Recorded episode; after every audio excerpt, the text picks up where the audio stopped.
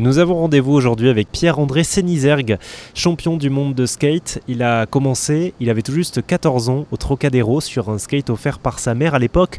Le skate euh, n'est pas très très populaire, il se démocratise dans les années qui suivent. Il a ensuite euh, déménagé dans les années 80 aux États-Unis, en Californie plus précisément, où je me trouve aujourd'hui. J'ai demandé à Pierre-André Sénizergue de nous parler de la scène skate parisienne et de ses changements entre les années 70 et nos jours.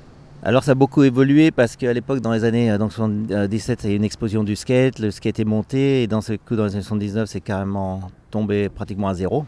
Maintenant, c'est complètement différent parce qu'il euh, y a beaucoup plus de skateurs euh, d'une part, il y a des millions de skateurs euh, en France, mais aussi c'est passé aux Jeux Olympiques à Tokyo. Et donc ça, ça fait une grosse différence parce que c'est beaucoup plus accepté qu'avant.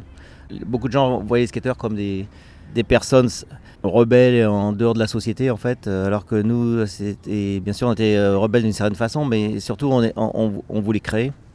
Euh, notre truc c'était de, créer des figures, de, de, de, skater l'architecture, de skater à droite à gauche et toujours pousser les, les limites.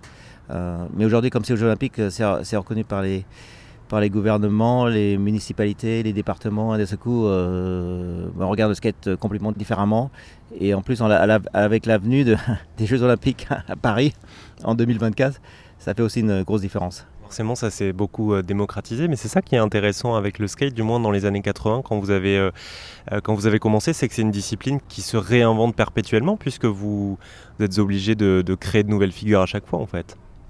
Tout à fait. Et d'ailleurs, c'est là où il y a beaucoup de discussions au niveau des compétitions, euh, des formats des compétitions et même des Jeux Olympiques, entre, autres.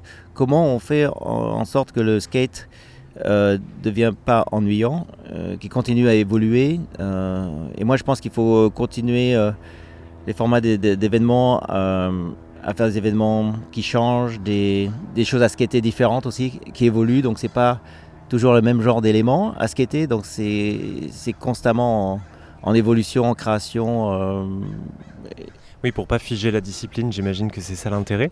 En faisant quelques petites recherches sur, euh, sur vous, euh, ce qui m'a touché, c'est votre engagement pour l'écologie aussi. Pour moi, c'est très logique de faire quelque chose avec l'environnement dans la mesure où il y a une seule planète sur laquelle on peut skater, on peut faire du surf, on peut faire du, du BMX, du mountain bike ou du snowboard quand l'année 2000 est arrivée, bon, ça fait longtemps que je faisais du skate déjà et je me suis dit qu'est-ce que je peux faire en plus pour les jeunes? Et je suis tombé finalement sur l'idée de, que la jeunesse va avoir besoin d'une planète.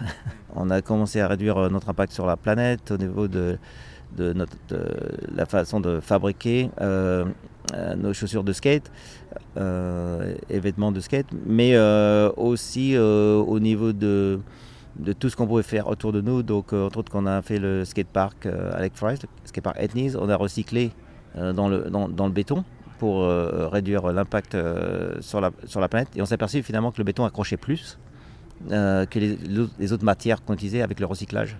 Et entre autres, j'ai construit un, headquarter. Quartier général. Quartier général, pardon.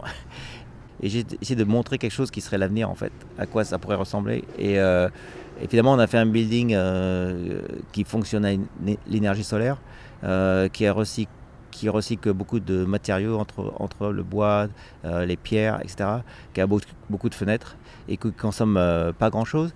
Et un peu pour montrer en fait que c'était ça l'avenir. Que, parce qu'en 2000, beaucoup de gens disaient que ouais, l'environnement c'est pour les hippies.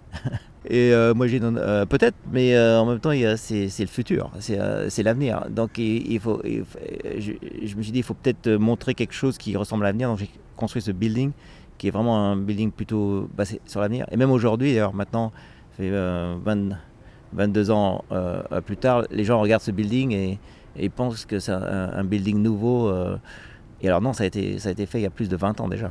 Et pour retrouver les autres versions de l'interview de Pierre-André Sénizergue, légende du skateboard, eh bien ça se passe toute cette semaine sur RZN Radio, mais aussi sur rzn.fr. On a parlé de sa carrière, de sa vision du skateboard aussi. Il nous a donné également quelques conseils pratiques si vous souhaitez vous y mettre.